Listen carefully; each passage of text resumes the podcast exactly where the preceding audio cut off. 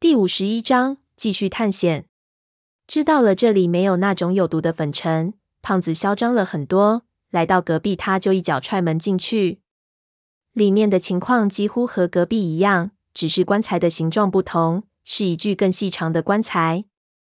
棺材上有些很难分辨的金色花漆，似乎葬的是一位女性。我没有理会，继续去看墓志铭，发现我的判断错误，这棺材里还是男性。这个人叫张瑞山，也是棋盘张这一支的。我看了一遍生平。发现他和我们在隔壁看到的那位基本一样，应该是死在同一次火并中，所以入殓的地方相邻。唯一的不同是，这个人的父母没有隔壁那个的那么有名，只是因为发邻一作，善于经营而得到了相同的待遇。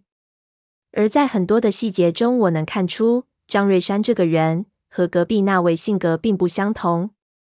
隔壁的那位性格中规中矩。而这个张瑞山似乎读过洋书，通达道理，若为文章，应该是思想比较开明的一派，而且文笔不错。胖子说：“这一排的这些人，应该都是在同一次火并的时候死的。我要找到新的线索，还是走远一点，也许能看到比较新鲜的东西。”我深以为然，于是两个人出去，一路顺着走廊往前走。我本来都是走半个楼再说。因为一般的火并要是使用火器，死几十个人是很正常的。但是走了大概十六七米的距离，我和胖子就立即停了下来，因为我们忽然看到，在走廊的中段有一间房间的门是打开的。这显然不可能是我们打开的。我们用手电一照，就发现这一扇房门特别大，比旁边房间的要大上三倍。房间里面的装饰也完全不同。往里照去，里面有一口巨大的棺材也被打开了，而且没有我们一样重新合上棺盖，棺材盖子翻在了地上。什么情况？胖子看了看我，小哥他们来过这里。我摇头，不过这棺材里的人肯定和其他人不一样。你看这墓室，简直是总统套房级别的。我们走了进去，我一照地面就发现不对，地面上没有脚印。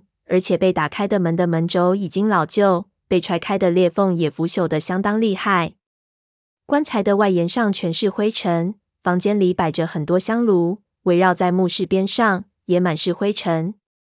这扇门被打开已经很长时间了，棺材也被开了相当长的时间。看灰尘的厚度，最起码有十几年的时间了。看样子，在我们之前有人来过这里，但不是小哥。是最后一次送葬吗？星号星号星号送葬送完之后，再顺手盗一墓。你祖宗非气疯了不可！我道，不可能是送葬，这是盗墓。我靠！我们哥们几个牛逼哄哄，随便找一个出去，也是威震全球盗墓界的翘楚。胖爷我更是号称盗斗界肥王子。咱们几个来到这个地方，都他妈那么费劲，都他妈多少人生死未卜。难道还有比我们更厉害的？鬼影不是说了吗？当时他们好多人已经进入了鼓楼之中，但死在了里面。这关可能就是那批人开的。那也是三十年前的事情了。他们不是来送葬的队伍吗？怎么还顺便偷东西？我道，那些人本来都是盗墓贼出身，有人素质不高，顺手牵羊的可能性就很高。而且当时的斗争太激烈了。那群人进到楼中，是否还有其他什么目的？鬼影也许不知道，或者不想说，但是在当时的形势下，都是有可能的。我顺手往棺材里面照，巨大的棺材里是一具骸骨，完全被灰尘所覆盖，情况和前面看到的差不多。我转头看墙上，看这个人的名字，这牛逼哄哄的家伙到底是谁？看了一眼，我愣了一下，以为自己看错了。再走过去凑近看，我看到了三个熟悉的字：张起灵。这是小哥的棺材啊！胖子就道：“原来小哥是一大粽子。”别扯淡！我道，立即把手电举了起来，仔细去看后面的文字。